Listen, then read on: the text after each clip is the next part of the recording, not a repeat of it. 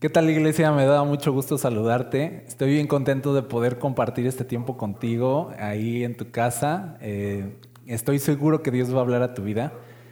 Estoy seguro que Dios sigue hablándonos, que Dios se sigue moviendo, que Dios sigue actuando y que Dios no se ha detenido. Entonces, nosotros no nos detenemos. Creemos que este es el tiempo de la iglesia para brillar, para proclamar la palabra, para proclamar esperanza para levantar el nombre de Jesús. Este es el momento ideal para que la iglesia sea la iglesia y, nosotros queremos ser parte.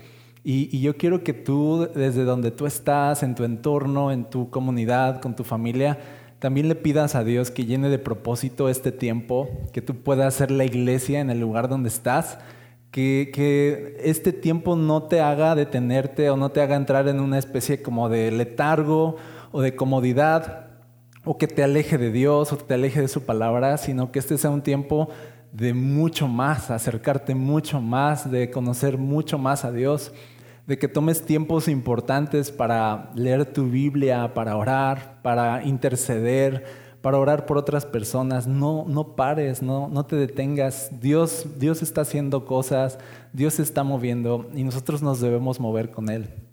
Así que Creo, que para que de verdad tengamos propósito en nuestra vida, debemos de captar quién es Dios y quiénes somos nosotros. O sea, que una de las cosas más importantes que deben suceder en nuestra vida es llegar a conocer verdaderamente quién es Dios con toda su grandeza, con todo su esplendor, para así poder comprender quiénes somos nosotros.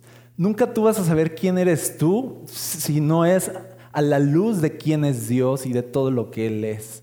Hasta que tú comprendes quién es Dios, vas a poder comprender quién eres tú. A veces se dice que conociéndote a ti mismo, entonces conoces a Dios. Eh, yo creo que es al revés. Yo creo que conoces a Dios y entonces te puedes conocer a ti mismo, porque necesitamos encontrar nuestro lugar. Y el único que puede ubicarnos en dónde vamos es Dios. El único que puede decirnos quiénes somos es Dios. ¿Por qué? Porque Él nos creó, porque Él nos hizo, Él nos diseñó, Él puso propósito en nuestros corazones. Entonces, Él es el que dice quiénes somos, Él es quien nos muestra, quien nos revela quiénes somos a través de su palabra, a través de la oración, a través de la adoración. Vamos acercándonos a Dios, vamos conociendo a Dios y entonces vamos acercándonos más a quiénes somos nosotros. Entonces es importante que lleguemos a conocer también quiénes somos nosotros. Y fíjate, Isaías 40 es uno de esos, eh, a partir del verso 12 le voy a dar lectura, es uno de esos versos en la Biblia que nos ubican, que ubican quién es Dios y ubican quiénes somos nosotros. Y hoy vamos a comprender un poco de eso mientras conversamos eh, de qué cosas podemos aprender aquí. Fíjate, el verso 12 comienza diciendo, ¿quién ha sostenido los océanos en la mano? ¿Quién ha medido los cielos con los dedos? ¿Quién sabe cuánto pesa la tierra? ¿O ha pesado los montes y las colinas en una balanza? Aquí está diciendo, fíjate, está diciendo que Dios ha sostenido los océanos en su mano. Está diciendo eso. Está diciendo que Él ha medido los cielos con sus dedos, así de, ok. Él sabe cuánto pesa la tierra y, lanza esta pregunta a la Biblia así de, ¿alguien más sabe cuánto pesa la tierra? Dios sí sabe cuánto pesa la tierra. Él ha pesado los montes y las colinas en una balanza. Dice el verso 13, me encanta esto, dice, ¿quién puede dar consejos al Espíritu del Señor? ¿Quién sabe lo suficiente para aconsejarlo o instruirlo? Dice, ¿acaso el Señor alguna vez ha necesitado el consejo de alguien? ¿Necesita que se le instruya sobre lo que es bueno? ¿Le enseñó alguien al Señor lo que es correcto o le mostró la senda de justicia? Está diciendo aquí, en todos estos versos, está diciendo, Dios no necesita a absolutamente nadie para ser Dios.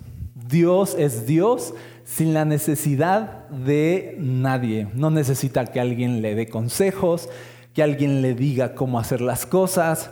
Dios no necesita nada fuera de sí mismo. Dios es suficiente en sí mismo. Dios es suficiente en sí mismo. Y te voy a decir esto, solo un Dios que es completo en sí mismo es capaz de completar personas. Solo un Dios que es completo en sí mismo puede completar tu vida. Nada puede completar tu vida. Solo un ser que es completo en sí mismo puede dar vida a otras, a otras personas, puede dar vida a tu corazón, nada más. Entonces, si tú adoras otra cosa o pones tu afecto y pones tu atención y tu adoración a otra cosa que no es Dios, esa cosa que estás adorando no te va a completar, no te va a satisfacer. ¿Sabes qué va a hacer? Eso que tú adoras aparte de Dios te va a absorber, te va a quitar, te va a restar. Y eso es lo que la Biblia llama idolatría. Cuando adoras algo aparte de Dios. Cuando pones tu afecto, tu atención en algo aparte de Dios, cuando pones tu esperanza en algo aparte de Dios, entonces eso es idolatría. Y cuando tú haces esto, estás restando a tu vida, estás muriendo lentamente, estás de verdad viviendo una vida vacía, cuando tú no estás llenándote del único que llena vidas, del único que completa vidas. Entonces Dios es el único completo en sí mismo y es el único que entonces puede completar personas. Entonces Dios no, nos necesita para ser Dios, pero nosotros sí necesitamos a Dios para ser personas, para ser humanos, para hacer lo que nacimos, a, para hacer lo que nacimos a hacer. No sé si es correcto eso o lo repetiré. Necesitamos a Dios para llegar a ser todo lo que Él diseñó que fuéramos. Me gusta más. ¿Sí? Y todo lo que Dios diseñó que tú fueras, solo lo vas a lograr cuando tú llegues a conocer y adorar al único Dios vivo, al único Dios verdadero. Si tú no estás adorando a Dios, si tú no estás poniendo tu atención en Dios, si no estás comprendiendo la grandeza de Dios, entonces te voy a decir algo, no tienes idea de quién eres ni para qué estás aquí.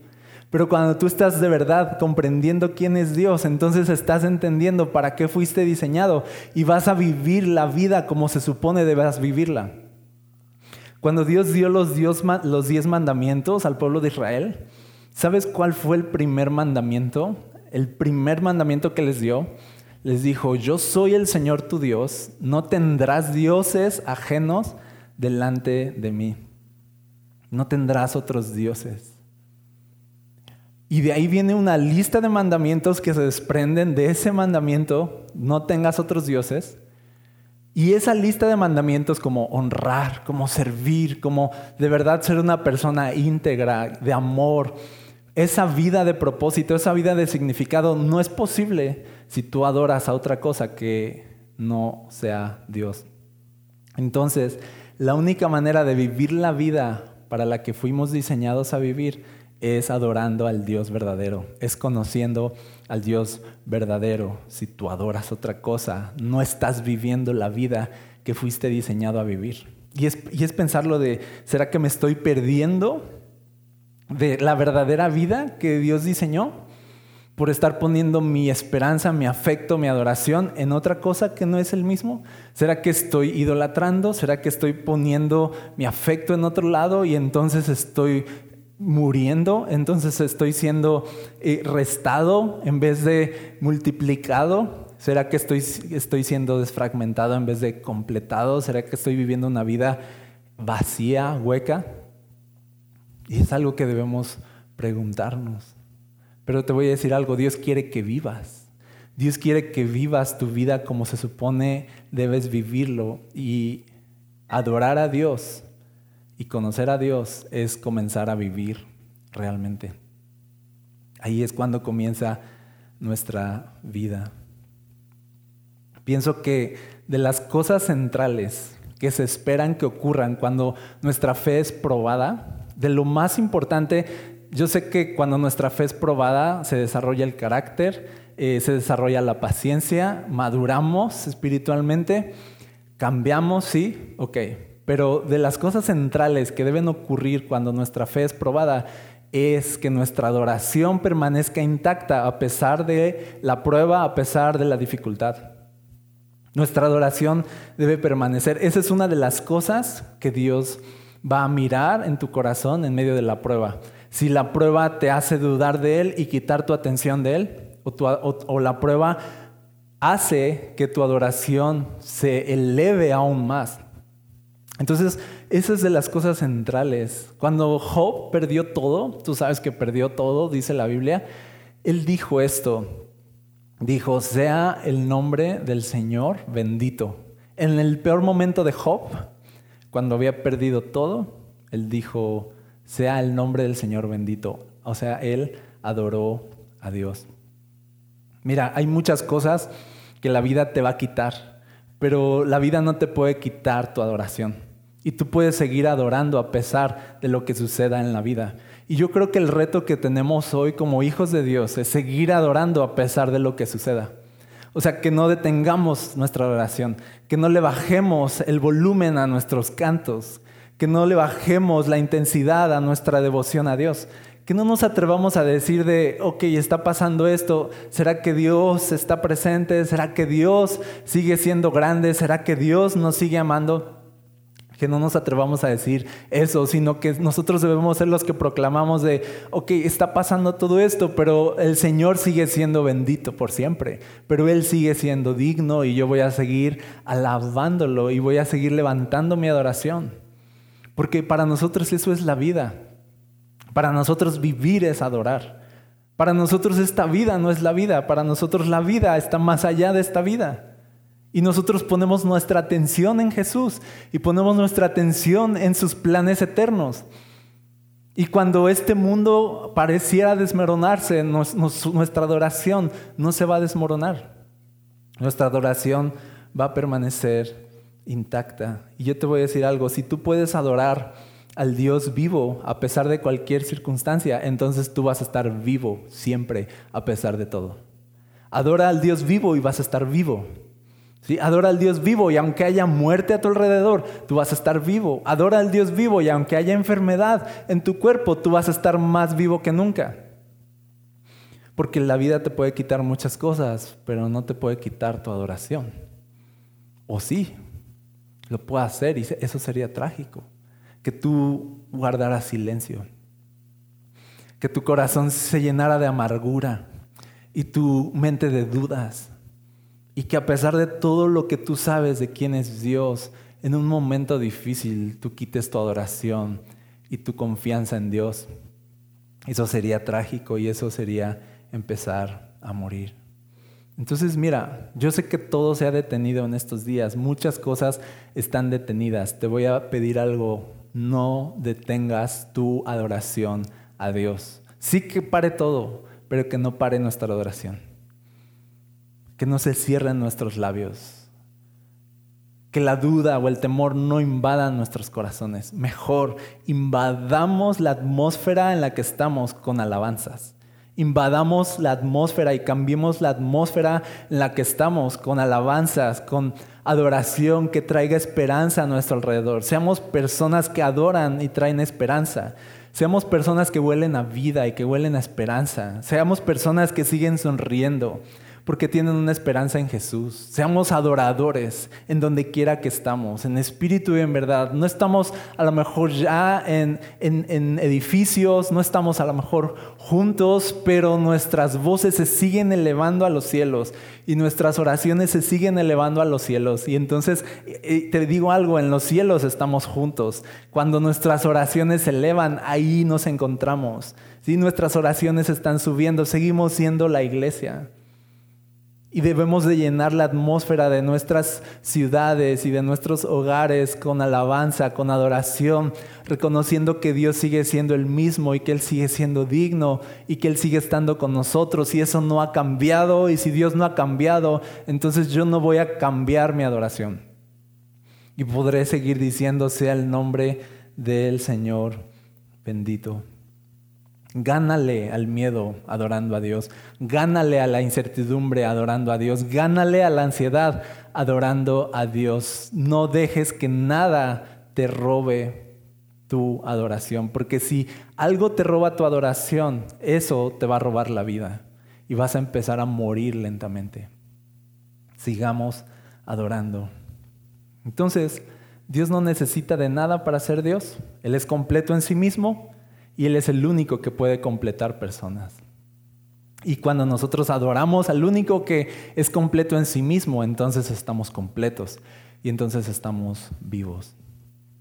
Y sigue diciendo el verso 15, la última pregunta fue, ¿alguien le enseñó a Dios algo?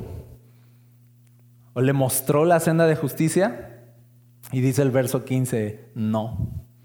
Dice, porque todas las naciones del mundo no son más que un grano de arena en el desierto. Por eso, dice, eh, pues no, nadie le puede enseñar nada, porque pues nosotros no somos nada. Fíjate, dice, no somos más que una capa de polvo sobre una balanza.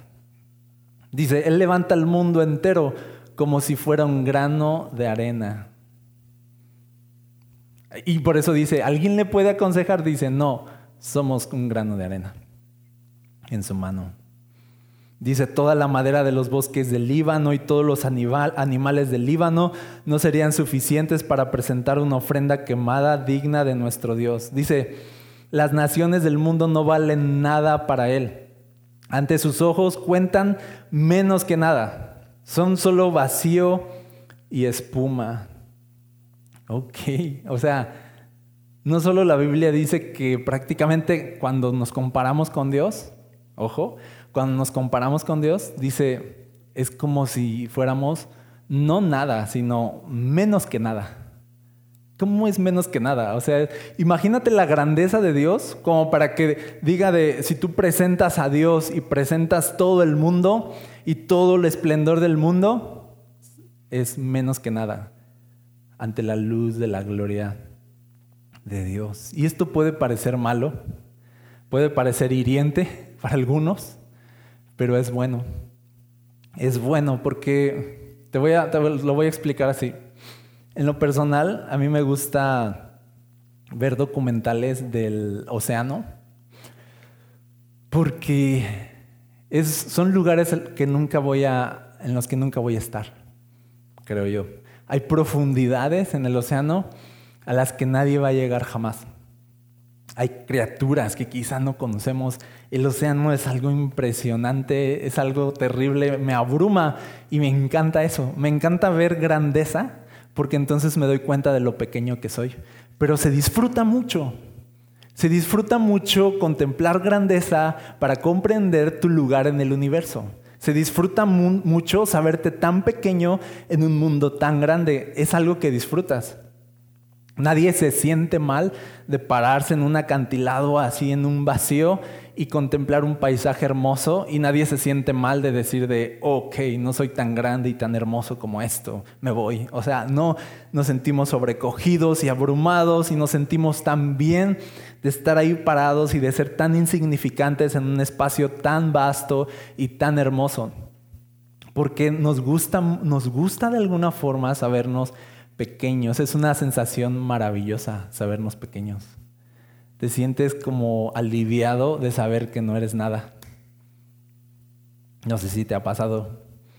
También me gusta, me gusta ver documentales del universo, del espacio, de los sistemas, de las estrellas, de los planetas y de que, o sea, me encanta, me encantan las películas del espacio y poder ver, o sea, que es tan vasto y, hay un universo inexplorado no sabemos todavía hasta dónde llega.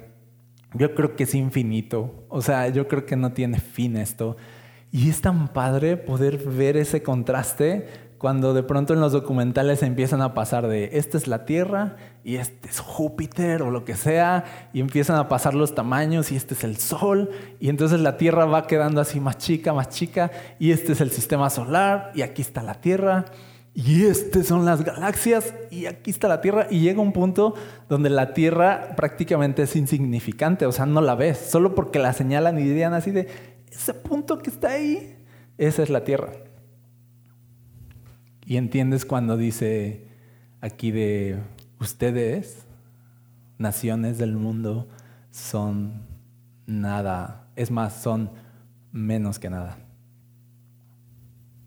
Cuando pones a Dios y al mundo en una balanza, nosotros de verdad, dice, somos vacío. Y es tan liberador comprender que no somos gran cosa, comprender que no somos Dios, comprender que somos personas tan pequeñas en un universo tan infinito es maravilloso.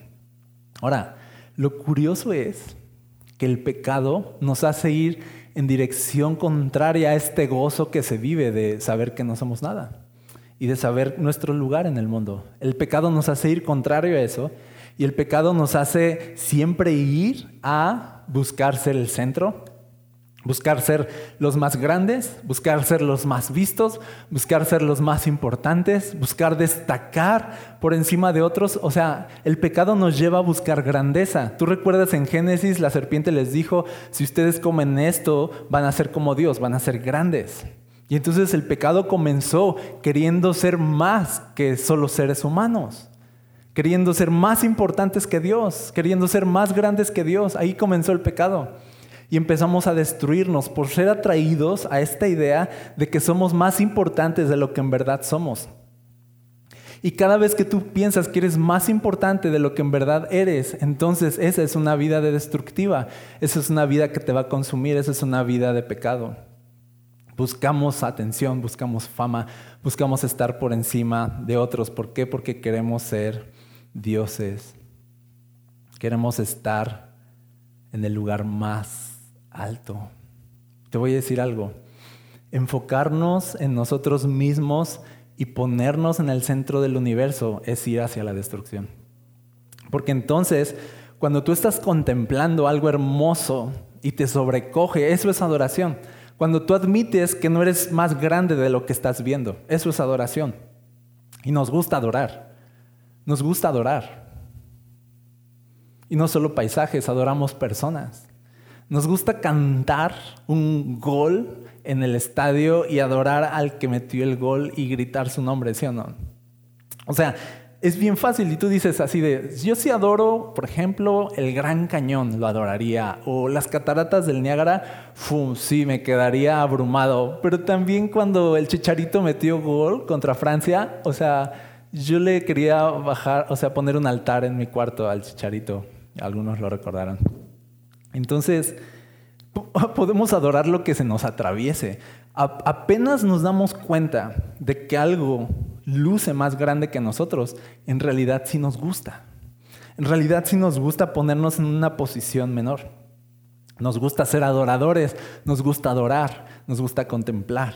Nos gusta y, disfrutamos cuando toda la atención sale de nosotros y se volca sobre algo más, sobre alguien más. Nos gusta eso. Nos gusta adorar. Disfrutamos adorar. Adorar es nuestra vida. Adorar es nuestro gozo. Necesitamos adorar. Queremos adorar. La destrucción comienza cuando empezamos a adorarnos a nosotros mismos, porque nosotros no somos grandes. Nosotros no somos Dios. Nosotros no somos nada. Y estamos poniendo nuestra atención en el lugar correcto. Entonces, escucha esto. Si tú te enfocas en ti mismo, estás destruyendo tu vida. Si tú te enfocas en Dios y en quién es Dios, estás viviendo tu verdadera vida. Si tú ves la grandeza de Dios y ves tu pequeñez, felicidades, Así es como funciona.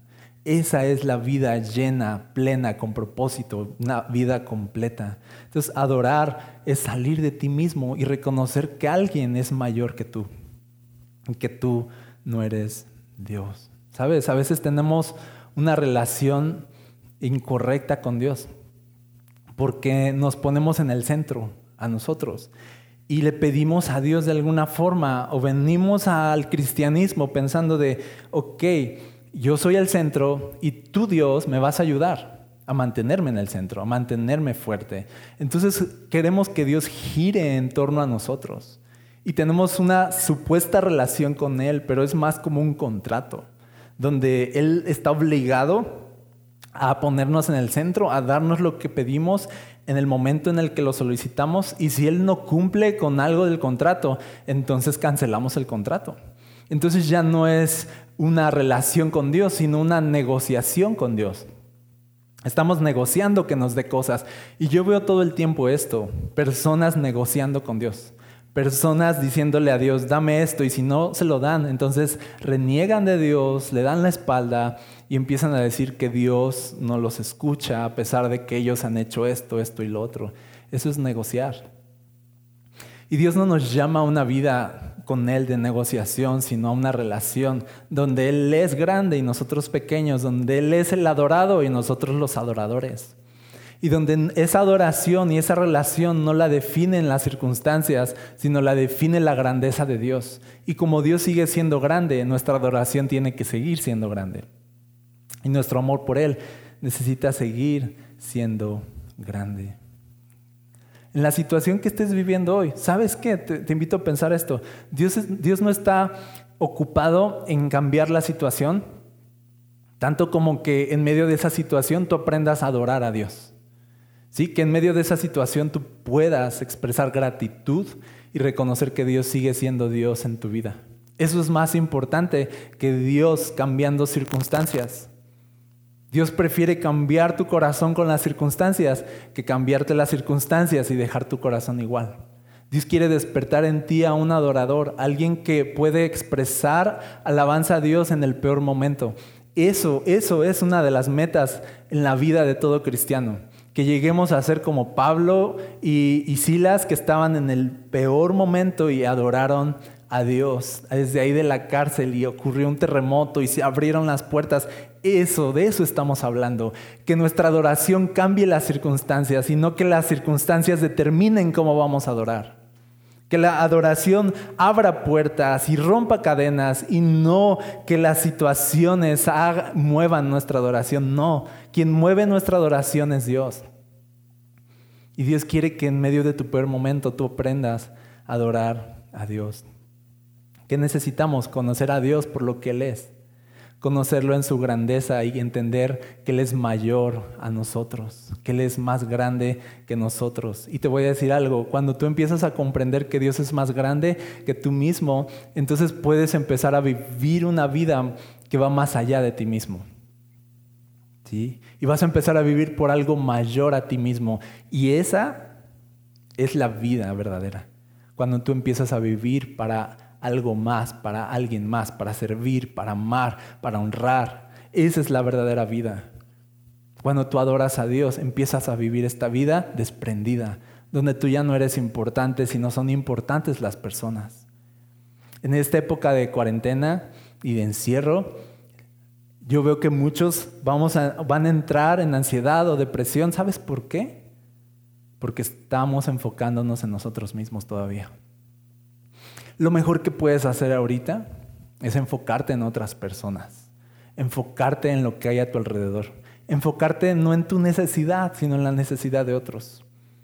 No seas el centro ahorita, no seas el centro, no seas lo más importante, no seas lo que más te importa. Mira, esto se ve clarito en el mundo, se ve que estamos centrados, tan centrados en nosotros mismos, que en, el momento de las compras de pánico nos dejaron sin, gel antibacterial, nos dejaron sin papel de baño, creo, no sé, o sea, se acabaron cosas así sin, y dices de, o sea, son personas que no están pensando en los demás, sino en sí mismos.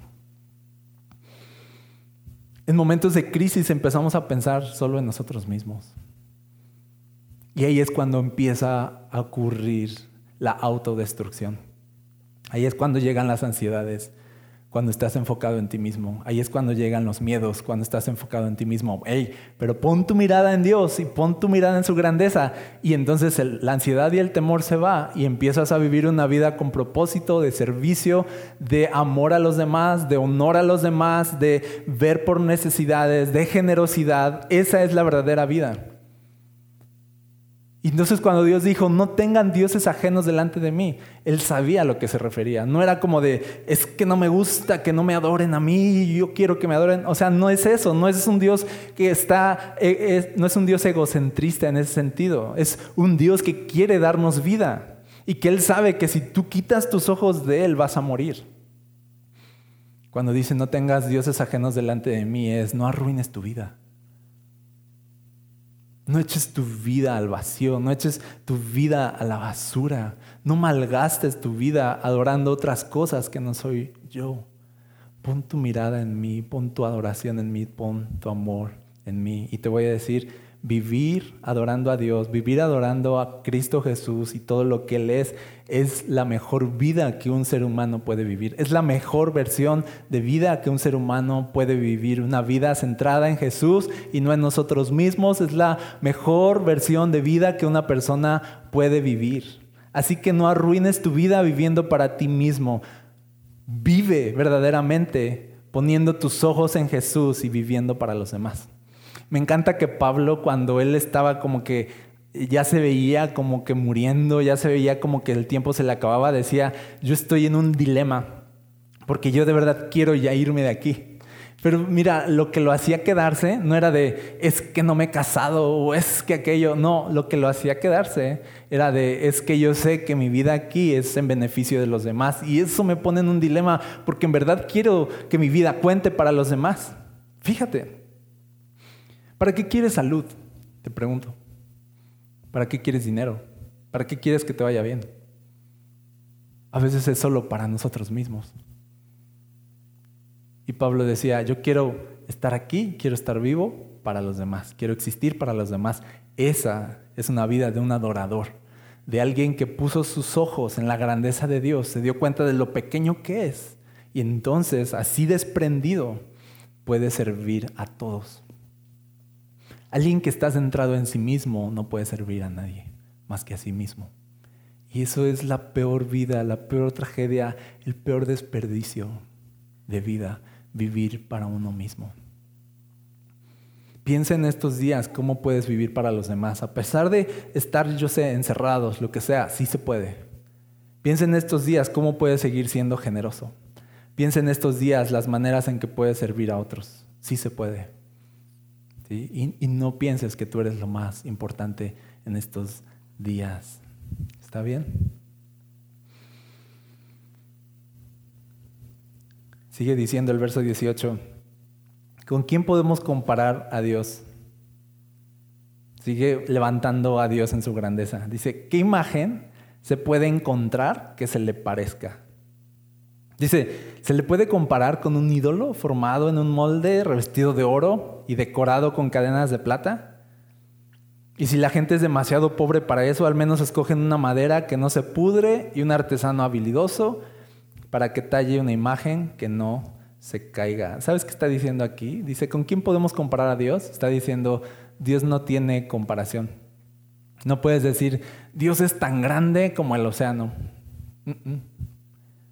No, no es tan grande como el océano. Recuerda que Él lo agarra en una mano, el océano.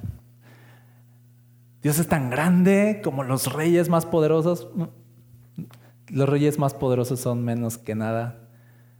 No hay nada, no hay algo que exista aparte de Dios mismo con quien tú puedas comparar a Dios y decir, Dios es como esto. No, Dios, Dios no tiene comparación. Dios no tiene igual. ¿Qué está diciendo? Que Él es único. Él es único. Su grandeza es infinita. Su poder es incalculable. Él es eterno. Él es el único que da vida y que puede dar vida a todos. Él es incomparable. Y vamos aterrizando al verso 21 que dice, después de toda esta explicación de que Dios es súper grande, nosotros somos nada insignificantes. Dice, ¿acaso no han oído? ¿No entienden? ¿Están sordos a las palabras de Dios?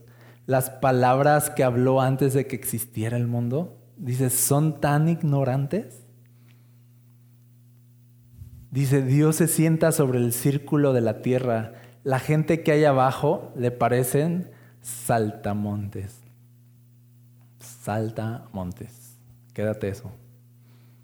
Él despliega los cielos como una cortina y hace con ellos su carpa. Él juzga a los poderosos del mundo y los reduce a nada. Dice, apenas comienzan, recién están echando raíces cuando Él sopla sobre ellos y se marchitan, se los lleva el viento como a la paja. Y dice el verso 25, ¿con quién me compararán? ¿Quién es igual a mí? Pregunta el santo. Dice, levanten la mirada a los cielos. ¿Quién creó todas las estrellas? Dice, Él las hace salir como un ejército una tras otra y llama a cada una por su nombre. Dios llama a cada estrella por su nombre. Dice, a causa de su gran poder y su incomparable fuerza, no se pierde ni una de ellas. Dios tiene cuidado, está diciendo, de las cosas más grandes que hay en el universo, las estrellas. De cosas numerosas como las estrellas. Tiene tanto cuidado de las estrellas que hasta las llama por su nombre y las cuida una por una. Dios es tan grande que puede cuidar las cosas más grandes que tú puedas imaginarte de manera privada, de manera personal. Y puede conocer a una estrella de manera personal. Dice, esa es la grandeza de Dios. Y el verso 27 es hermoso. Porque yo, yo voy leyendo esto y te vas sintiendo como que entre abrumado por la grandeza de Dios y entre como ofendido porque nuestra naturaleza de pecado nos hace así refunfuñar, así de, ah, no puedo ser tan, eh, tan pequeño, ¿no? Y no puedo ser, quiero ser más importante y nos molesta un poco que se nos baje tanto, ¿no? Pero a la vez nos sobrecoge, a la vez nos abruma y no sé cómo te sientes con todo esto, pero fíjate la gran conclusión de estos versos en Isaías. Y es esta. Dice, verso 27, oh Jacob, ¿cómo puedes decir que el Señor no ve tus dificultades? Oh Israel, ¿cómo puedes decir que Dios no toma en cuenta tus derechos? Está diciendo de, quiero que comprendan la grandeza de Dios, que Él puede ocuparse de las cosas más grandes que hay en el universo. Pero su grandeza los lleva a ocuparse de las cosas también más pequeñas como ustedes. Nos dijo todo este tiempo la Biblia que somos como nada, como polvo, como saltamontes. O sea, y al final, en vez de que este discurso fuera para hacernos sentir basura, no, todo el discurso fue para hacernos sentir valiosos y decir de ese Dios tan, tan grande ante el cual ustedes son tan, tan nada, los ama un montón y se preocupa por ustedes. Y, los, y, y, así como cuida de las estrellas que son tan grandes, cuida de ustedes que son tan pequeños. Toda la grandeza, te lo voy a decir así, toda la grandeza de Dios está disponible para ti, pequeño saltamontes. Así es, te llamé pequeños saltamontes. Toda la grandeza de Dios está disponible para ti.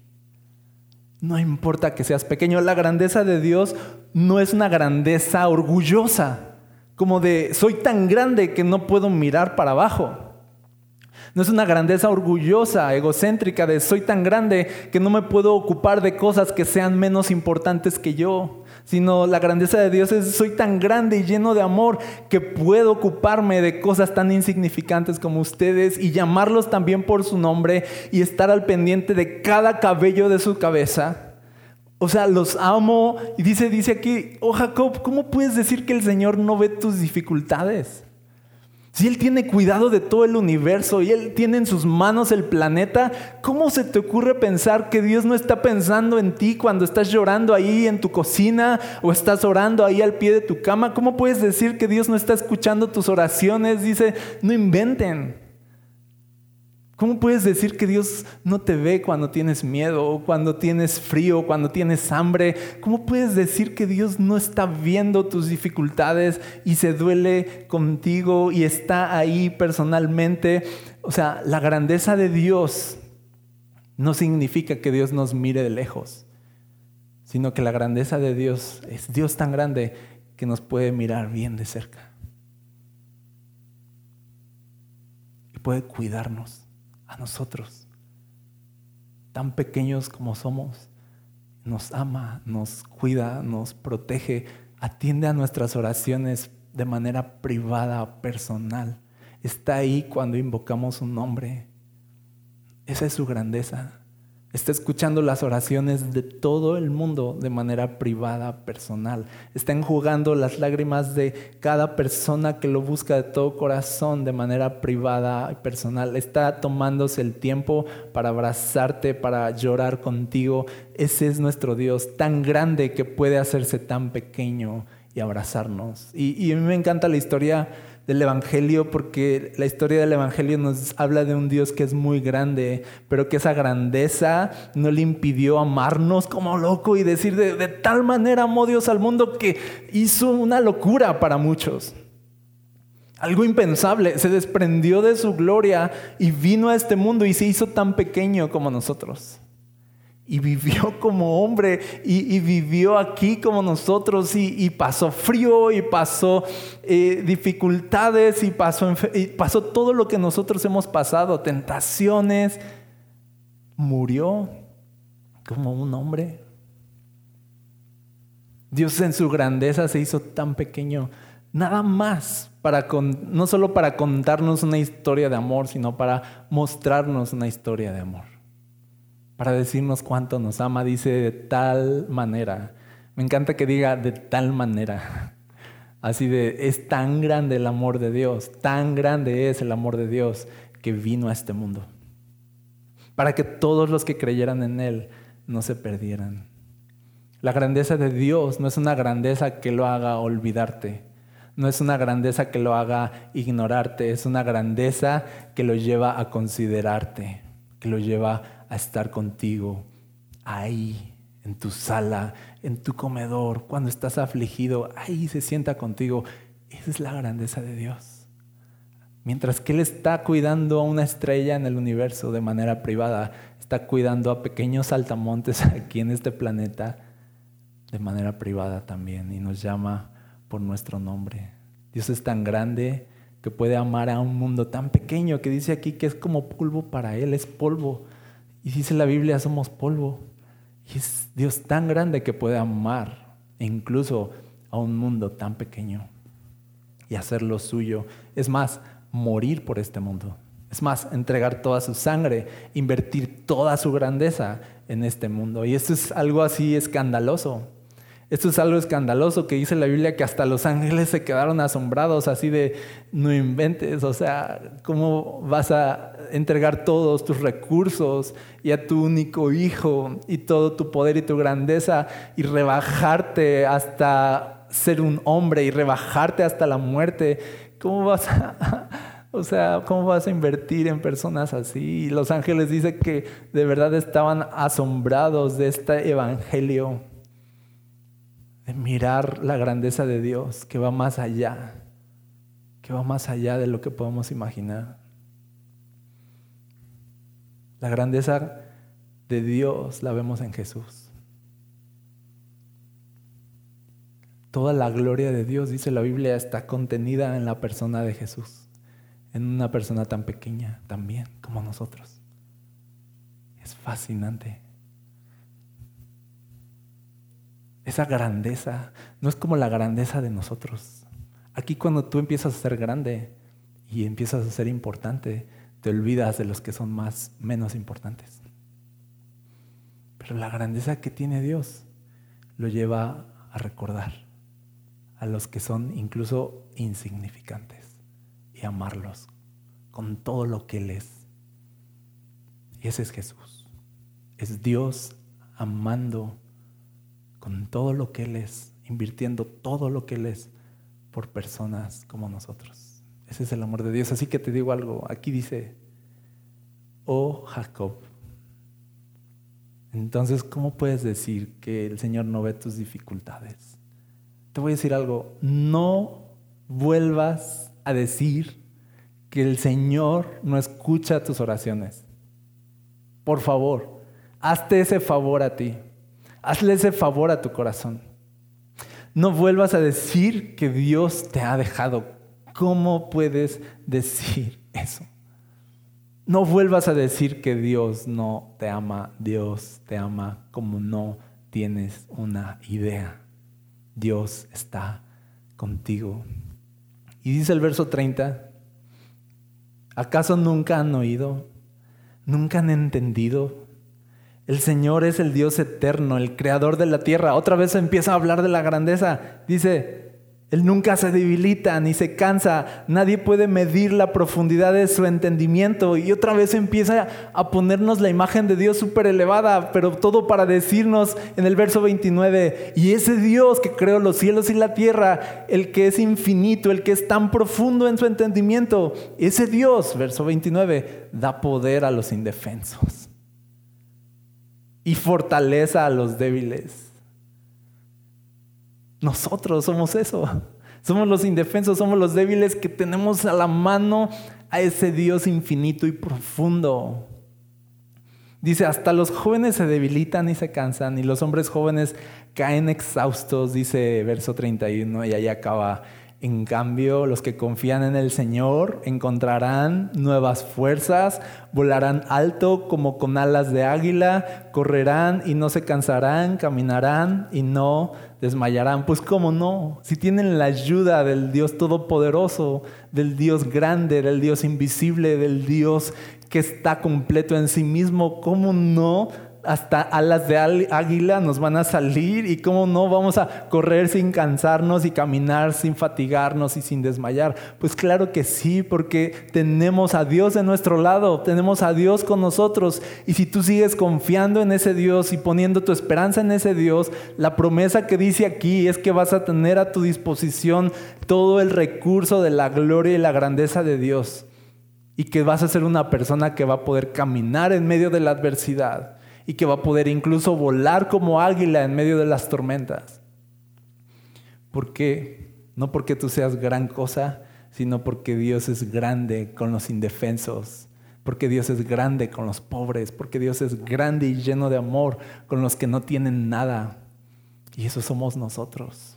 Así que, hey, empecemos a disfrutar que simplemente somos humanos. Empecemos a disfrutar que simplemente somos su creación y tengamos con eso suficiente. Sí, no somos nada, pero somos de Él. Me encanta eso. Sí, no soy nada, soy insignificante, yo lo sé, pero le pertenezco a alguien que vale todo. Le pertenezco al dueño de este mundo, lo llamo mi Padre, lo llamo mi Salvador. Él entregó su sangre por mí. Así que sí, no soy nada, soy insignificante, disfruto eso. Me gusta contemplar cosas más grandes que a mí mismo y vivir por cosas más grandes que yo mismo. Me gusta poner mi mirada en Jesús. Él es el único digno de ser adorado. Empezamos a disfrutar que somos simplemente seres humanos y dejemos a Dios el papel de ser Dios. Y cierro con esto. Ser, ser, un ser humano, la creación de ese Dios tan grande, es maravilloso. O sea, la verdad, es maravilloso ser una persona. Yo me siento privilegiado de ser una persona y yo quiero vivir mi vida al máximo. ¿Sí? Y no de disfrutar este mundo, sino de al máximo de todo lo que Dios puede hacer a través de mi vida y con mi vida.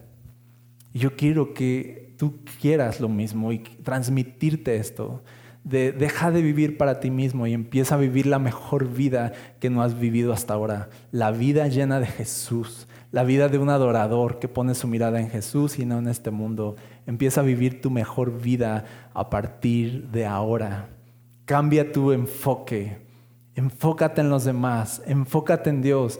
Sal de ti mismo, conviértete en un adorador y empieza a disfrutar la vida y empieza de verdad ahora sí a vivir la vida como se supone la debes vivir. ¿Está bien? Oramos.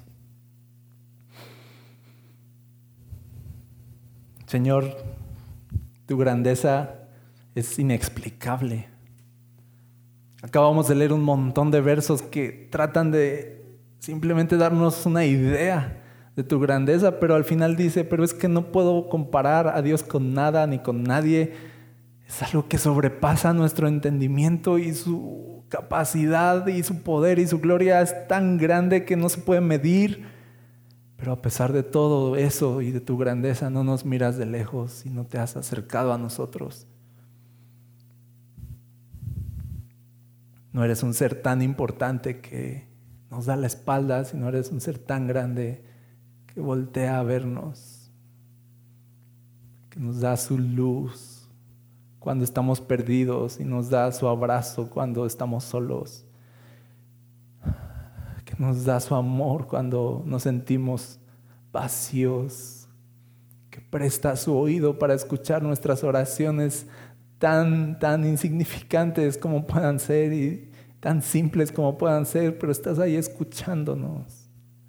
Y estás viéndonos personalmente y nos conoces por nuestro nombre. No volveremos a decir que estamos solos o desamparados y tenemos con nosotros al Dios de todos los siglos.